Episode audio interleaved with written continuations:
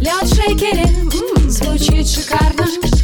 Сболтай, смешай, ты ж бармен.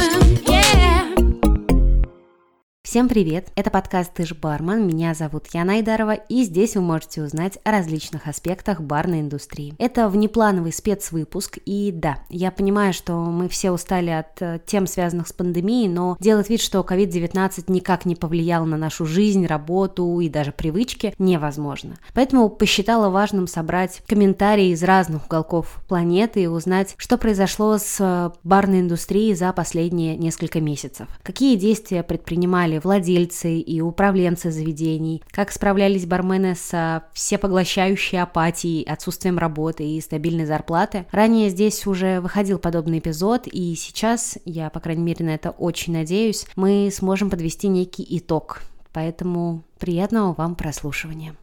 Отвечая на твой главный вопрос, как повлияла пандемия и ковид на рестораны в Польше, Екатерина Умербаева, SMM-специалист баров Brown Beer Grill и Big Butcher. Живет в Польше. Я сейчас живу в городе Вроцлав с января месяца и расскажу тебе, как все происходило тут. Честно говоря, никак не повлияло. Все сто процентов заведений, которые были открыты до этого, они открылись, потому что Польша отменила обязательства по арендной плате, ну, то есть государство компенсировало эту статью расходов, и обязательства по э, налогам. То есть все ребята работали на доставку, придумывали что-то новое. У нас э, локдаун случился 12 марта, закрылось э, за один день практически все, включая заведение. Было еще достаточно холодно, и, получается, открылось все 12 мая, спустя ровно два месяца. Что поменялось, если рассматривать заведения, в которых я была до этого? Некоторые изменили меню, некоторые поменяли какое, какие-то детали оформления, кто-то сделал ремонт, кто-то открыл летнюю веранду. Кстати, с летними верандами тут все очень хорошо, потому что перекрывают дорогу, можно поставить веранду прямо на проезжую часть, это разрешено. Оформлять ее можно тоже в стилистике своего заведения, что тоже прикольно. И что еще классно, открылись бич-бары. Тут очень много таких заведений, они находятся на реке. Вот. Э, ну, выжимаем не хорошо и неплохо, как и почти во всем СНГ. Ниджат Эльшат Гаджиев, старший бармен «Винтаж Гастробар», Баку, Азербайджан. Удалось выжить только крупным игрокам, тем, кто успел закрепиться на рынке и правильно с умом вел свой бизнес. Это, конечно, сильно ударило по мелким игрокам. Э, кто-то оставил свой бизнес и покинул рынок, а кто-то перестроил формат работы. А в целом почти все рестораны кафе перешли на формат доставки с собой, за исключением баров, э, так как у нас пока нет спроса на бутырированные и тому подобные коктейли, что ведет к тому, что, э, к примеру, в нашем баре макулатура тратится на списывание. По поводу арендной платы. Могу повторить то же самое, что много кто покинули рынок, так как многие арендодатели просто не пришли к соглашению по оплате. В частности, многие заведения поддерживают своих сотрудников по материальной части за счет того, что наше государство относится лояльно к работникам общепита, выделив бюджет для среднего и мелкого бизнеса. Это позволило многим работодателям сохранить свою команду и оставаться на плаву. Карантин до 1 июля нет. У нас пока нет определенной даты окончания карантина. Нынче все сферы работают до 22.00. Но в самые продуктивные для нашей индустрии дни у нас локдаун. Еженедельно по выходным все строго сидим дома, пьем чай, играем в нарды, бывает и на крышах. А в целом все активно взялись за промоушены, скидки, чтобы привлечь. Как-то вот так. И бонус. Вот сегодня узнаем, что объявили о двухнедельном карантине, то есть не работать ничего, кроме продуктовых магазинов. А выходить из дома можно только на пару часов по СМС-разрешению. Вуаля! Ну, давай расскажу по порядку, как у нас все проходило и как все менялось. Евгений Нагимов, бар-менеджер Smoky Group, Уфа, Республика Башкортостан. На самом деле, если говорить о Башкирии, то здесь э, как такового полного запрета на работу заведений по сути не было, так как указ в марте, который был издан э, на местном уровне, местный президент, э, разрешал работу в ограниченном формате. Но здесь надо учесть, что, допустим, Уфа, да, наш самый большой город в республике, он с точки зрения ресторанов и баров расположен так, что большая их часть находится в центре города. И как только началась вся история самоизоляции, то центр города просто опустел. Первые, кто пытались работать, сразу заметили, что это абсолютно бессмысленно. Поэтому они тоже ушли на на самоизоляцию. Если говорить именно о нас, то как ты знаешь, у нас э, заведение, которое работает в Самаре, в Казани и в Уфе. И мы приняли решение в Уфе открыться, как и ну, почти весь город, в начале мая. После очередного выступления нашего президента страны, где он э, допустил прослабление, сказал, там, что все становится лучше, и люди начали постепенно возвращаться к обычной жизни, и появился и смысл работы. Сейчас мы работаем в таком формате, что в республике нельзя, чтобы единовременно в заведении находилось больше 50 человек, чтобы расстояние между столами было менее полутора метров. При этом на входе проверяем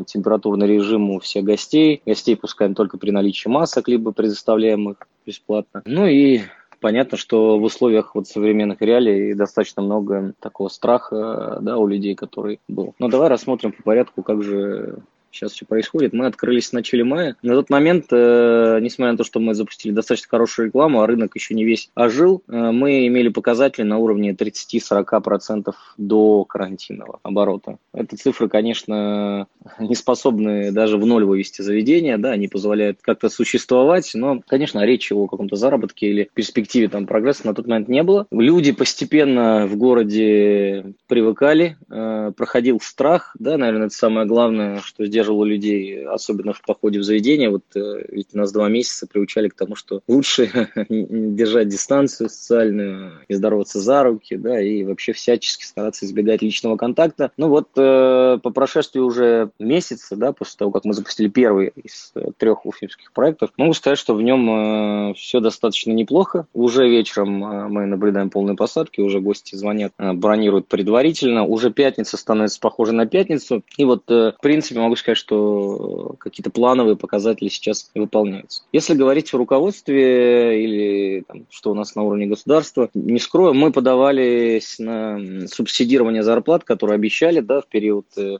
за май, да, за апрель, и ну, за каждого трудоустроенного официально минимальный размер оплаты 1230. Мы получили эти субсидии в Уфе и перечислили их сотрудникам. В этом плане мы получили послабление. Если говорить по аренде, то в каждый раз это индивидуальные да, были условия, скажем так. Э, допустим, э, наш бар Smoky Rabbits, э, арендодатель вот этого помещения пошел нам навстречу и дал возможность отсрочить платеж и снизить арендную ставку в два раза, потому как у нас долгосрочные отношения и в планах продолжить еще много лет, поэтому после долгих переговоров мы пришли к этому пониманию, причем период достаточно такой прям заметный дали нам отсрочки.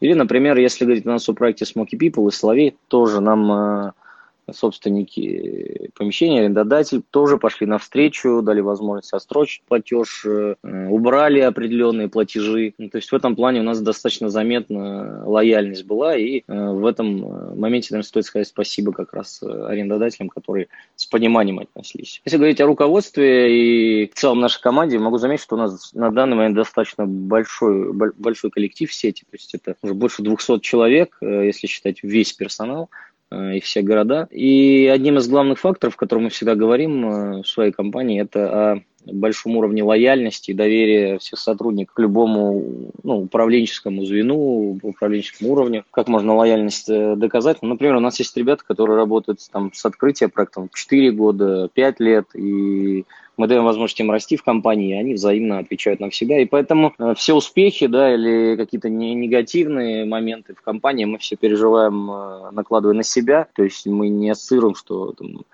ресторан это что-то отдельно, а я вот отдельный специалист, профессионал, который не зависит да, от этих обстоятельств, и который должен получить все и всегда. То есть мы все проблемы компании пропускаем через себя, участвуем в этом. И, ну и аналогично победы компании для нас тоже это то, что ну, там, э, действительно радует. И поэтому сейчас, когда вот началась вся эта история, большинство сотрудников отнеслось с пониманием, э, ну и наоборот, управленческое звено старалось максимально пойти навстречу всем. Всем старались там в частном порядке по возможности помочь с какими-то финансовыми проблемами. Как бы если говорить о потерях команды, то основной костяк э, команды, там, ну, не соврать, там 80-90% нашей компании, он сохранился, да, то есть кто-то поменял сферу деятельности, кто-то ушел в другие, другой другое место работы, но по большей части все это было полюбовно, с пониманием э, происходящей ситуации. Поэтому могу сказать, что если вот рассматривать э, происходящие события как некий опыт, то для компании он в целом был достаточно интересным опытом в плане того, что мы углубились в антикризисное управление, поняли, кто в нашей команде действительно имеет большое значение, а кто готов в первую очередь э, делать результат не ради там каких-то сиюминутных там выгод, а именно ради будущего, кто понимает, ну вот кто с пониманием относится. Если говорить сейчас о барной индустрии в целом в городе, ну если взять месяц назад, то там, едва ли была половина рынка открылась. Это связано как раз с ограничительными мерами, вроде что не больше 50 человек должно единовременно находиться в заведении, или же что нельзя продавать кальяны, да, то есть тоже немаловажный фактор для нашей республики. Ну и поэтому многие проекты просто, ну там площадью тысячу квадратов, они им бессмысленно сейчас открываться при посещении 50 человек. Ну то же самое проекты, которые связаны с лаунжем, многие пока ждут своего времени. Можно ли сказать, что закрылось много заведений за этот период времени? Да вряд ли. Пока, честно, могу вот э, по пальцам пересчитать те, кто не пережили период самоизоляции. Но лично мое мнение субъективное, что мы, наверное, увидим пик э, закрытий ближе к августу. То есть сейчас многие все ресурсы привлекли, постарались э, максимально оптимизировать все, ужать, найти где-то новые возможности, открылись. Но вот сейчас три месяца будет еще достаточно сложных. И в этот период времени поймем, кто же сильный игрок. Нельзя так говорить, но очевидно, что рынок сейчас заметно почистил чистится. Слабые игроки к сожалению, которые, ну, допустим, жили в, пери... в формате продаем, продаем, а через месяц считаем, о, у нас что-то осталось, классно, зарабатываем деньги, вот такие игроки сейчас не останутся. Если говорить о потоке гостей, уровне доверия и их ну, отношению к ребятам, ну, мы все видели эту рекламу, где после открытия баров, да, резко забегает компания друзей, берет эту кружку пива и с огромным удовольствием выпивает, э, как будто что-то вообще невероятное. Первоначально мы такого потока не увидели, то есть э, действительно нам писали в соцсетях о том, что там, вы открылись, как вы работаете, в каком формате. Но ажиотажа как такового не было. Многие гости звонили, просто там, переписывались, да, поддерживали, подбадривали. Э, но сказать, что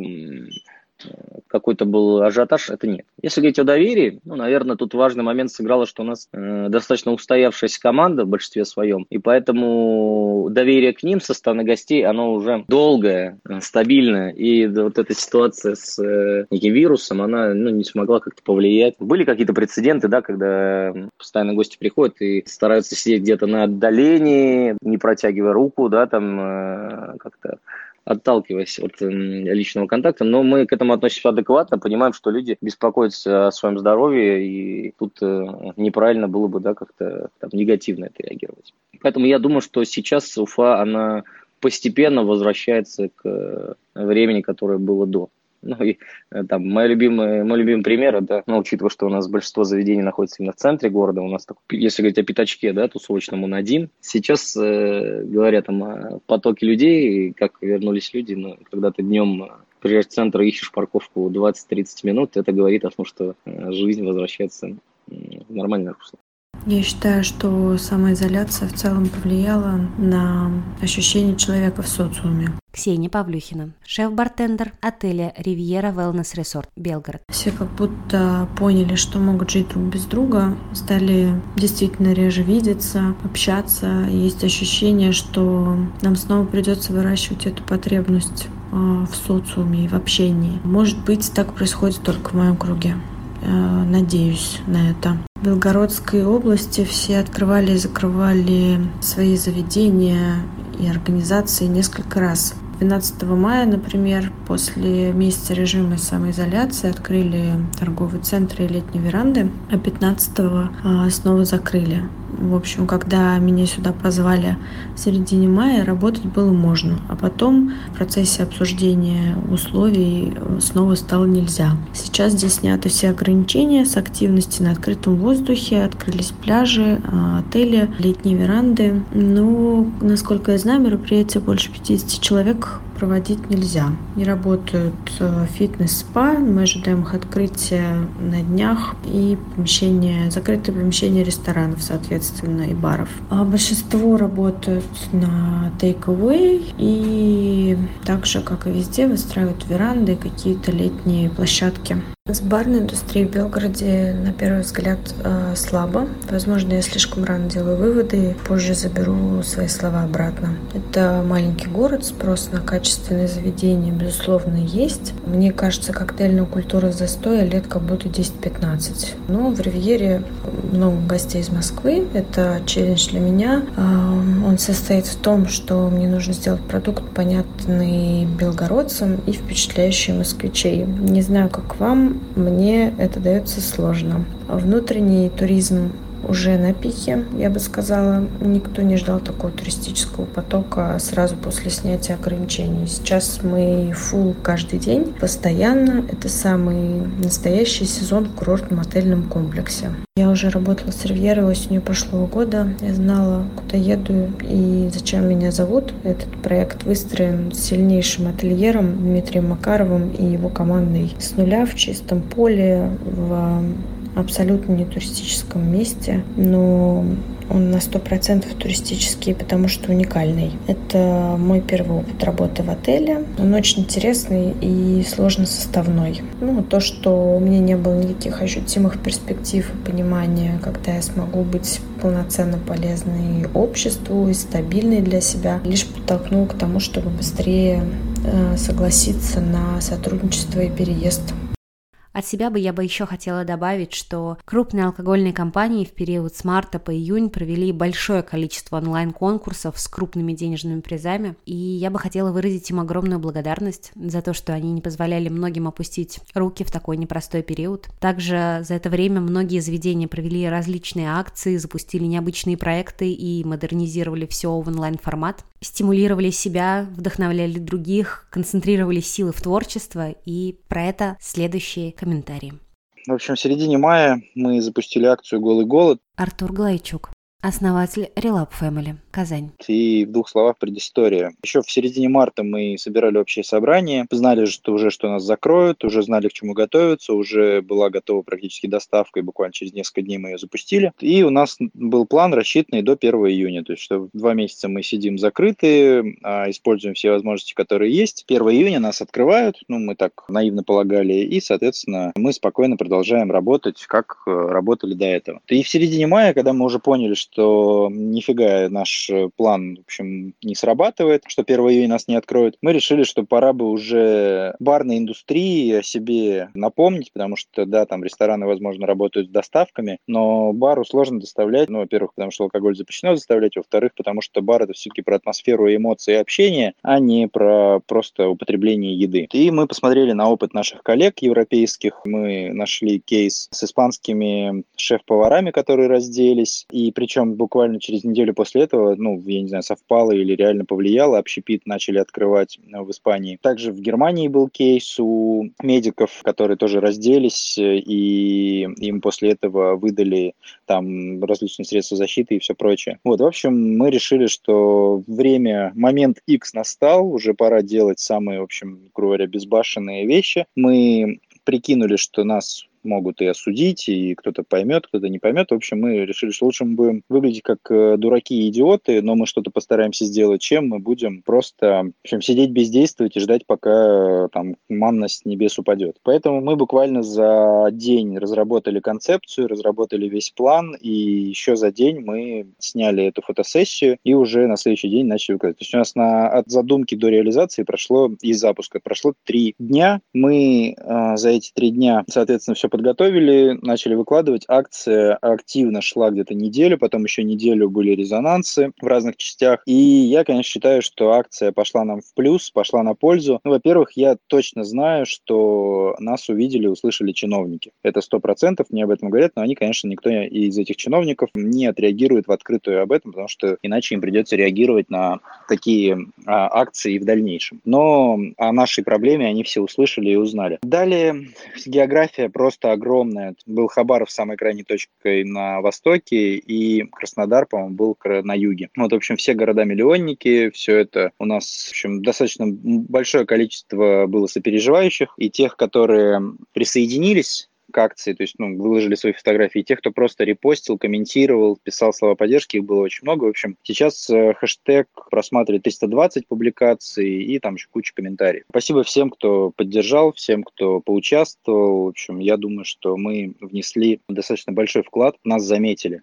И а, нужно сказать о том, что мы, конечно никакие не провокаторы, мы говорили и привлекали внимание в первую очередь в регионе, в Татарстане и в тех регионах, где, так же, как и в Татарстане, эпидемиологическая ситуация, по крайней мере, с точки зрения официальной статистики, она стабильная и все идет к улучшению. Поэтому в тех регионах, где все плохо, нестабильно, типа Дагестана, то, конечно, мы в таких регионах никого не призывали открываться да, и работать.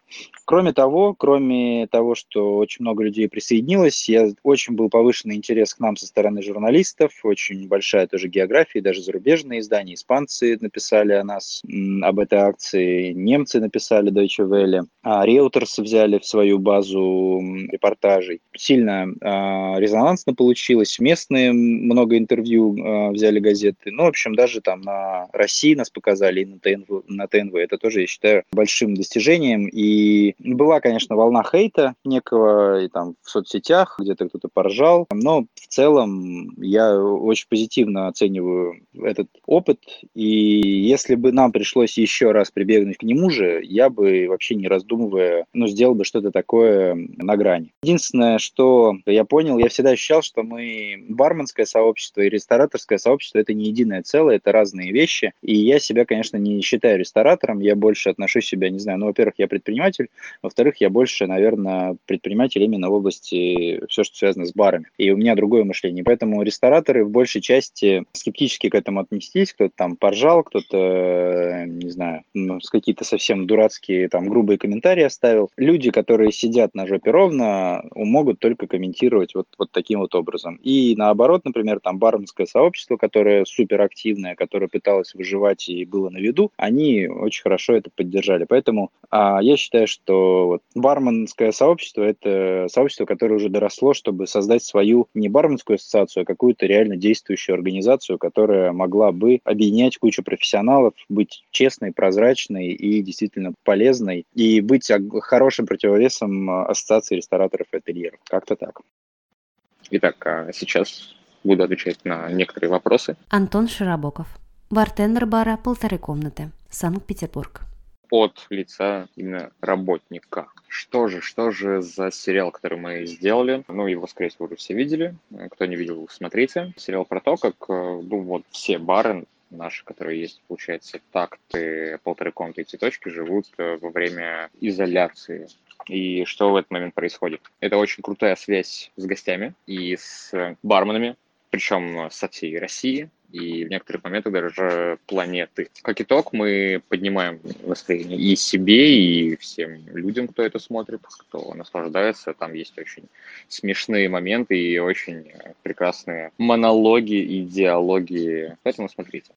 Про чтение и почему вообще появился этот формат э, чтения именно во прямых э, эфирах пара полторы комнаты. Непосредственно, почему это было запущено? Потому что мы устали от всех новостей, э, которые вот везде мелькали, везде появлялись про всеми нам известную болезнь. И мы решили, так скажем, отвлечь и себя, отвлечь всех людей, которые за нами следят, ну, чтобы они, так скажем, наслаждались и немножечко получали кайф от того, что они слышат, от того, что они видят. Это, это, это прям репетиции. То есть ты прям приходишь и как в театре репетируешь, репетируешь. Мы, конечно, не сверхпрофессиональные ребята, но мы стараемся. И я считаю, мы красавчики. И как итог, мы сейчас начали подключать всех наших гостей, постоянных гостей. И если вдруг присмотреться, следить за нами, то можно увидеть, что мы выкладываем и рассказываем о том, что наши гости тоже читают произведения, которые они хотели бы прочитать и поделиться ими с другими людьми. Помимо чтений, мы также сделали проект, общая заслуга непосредственно Владимира и Константина, которые, у которых в голову пришла эта мысль, рассказывать и обсуждать проблемы работников общепита, сферы обслуживания, которые столкнулись с тем, что, условно, их там уволили, они там не знают, что делать. И это просто первые встречи, это были с психологом, это были рассказы о том и диалоги о том,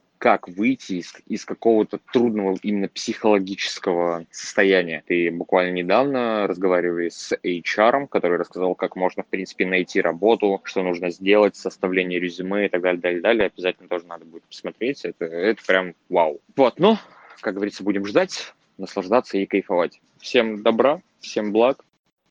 А, я Игорь Тернов, я представляю бар Эль Капита с Палома Кантина и, конечно же, школу Bartenders Factory. И э, пара слов, наверное, именно о нашей локальной фишке, о нашей локальной особенности нашего карантина. Ну, то есть мы вроде вся страна ушла на карантин одновременно, но по-настоящему э, я сегодня целый день обзванивал наших студентов, потенциальных студентов нашей школы, там огромное количество людей со всей России, там около 120 номеров. И как ни странно, большая часть ребят говорит, а мы уже открыты открыты, мы уже работаем, у нас уже работают веранды, мы уже имеем возможность и удовольствие обслуживать гостей хотя бы на веранде, хотя бы с маской, хотя бы в перчатках, хотя бы с антисептиком.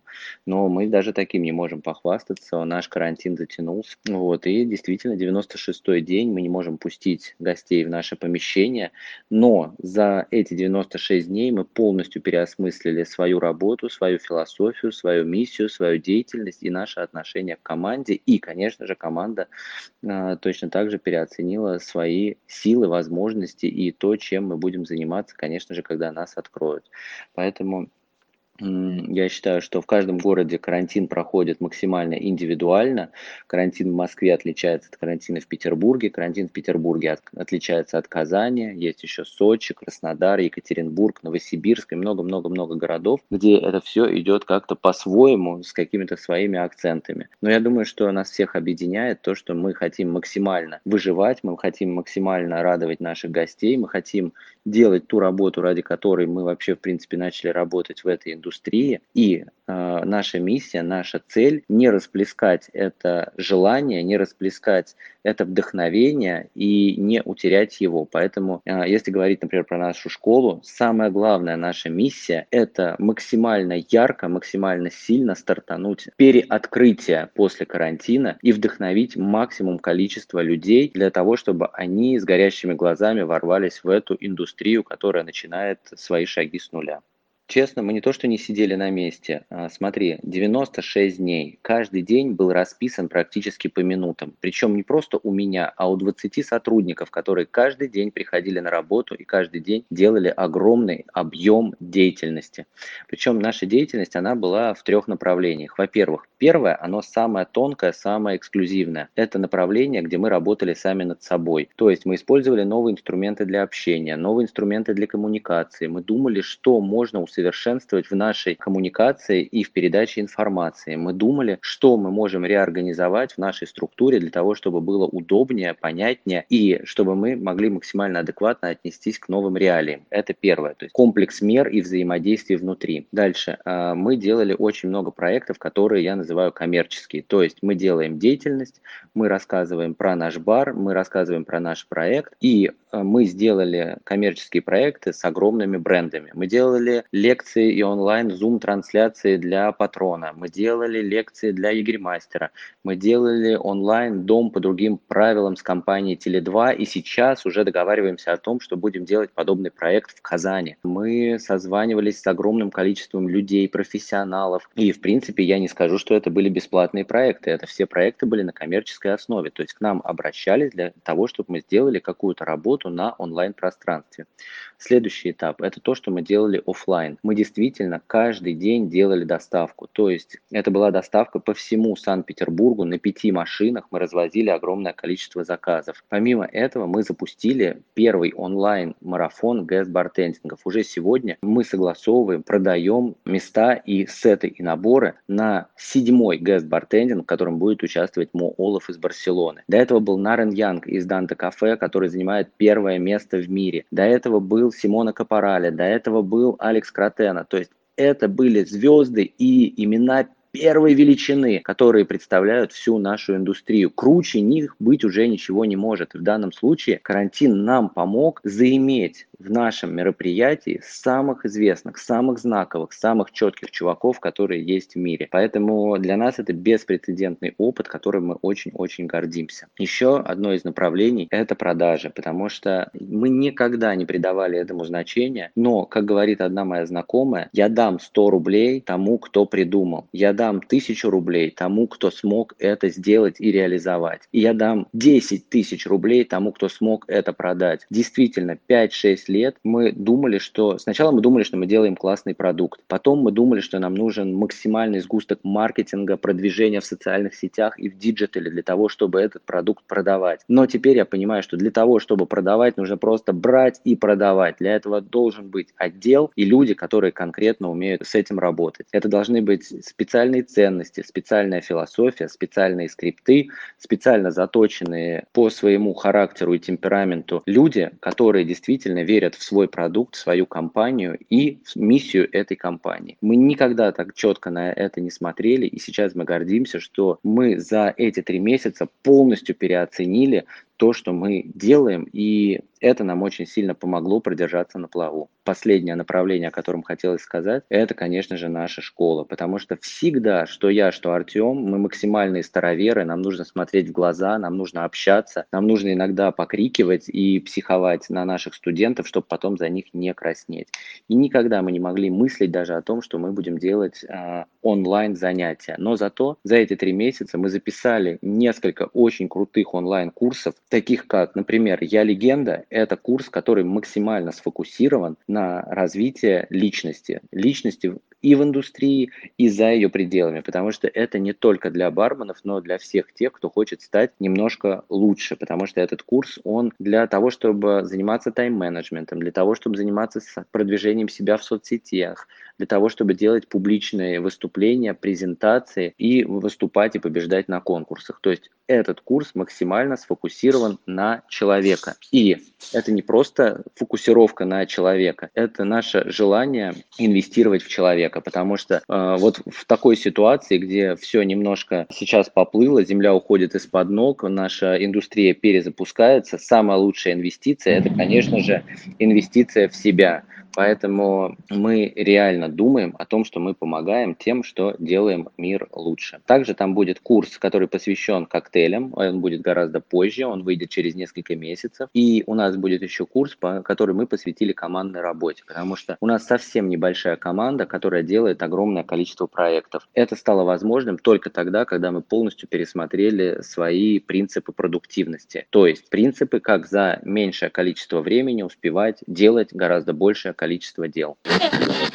Спасибо вам огромное, что дослушали этот эпизод до конца. Во время монтажа этого выпуска я поняла, что звучит он во многом слишком оптимистично, но позвольте оставить его таким, как он получился, поскольку не сдаваться, видеть, искать и находить преимущества, варианты роста и развития в такой непростой для всех нас ситуации дорогого стоит. И Надеюсь, вдохновит вас не опускать руки. Верю, что мы все станем мудрее, сильнее и лучше. Это был подкаст «Ты же бармен». Меня зовут Яна Айдарова. Обнимаю крепко, верю в вас и услышимся совсем скоро. Пока-пока.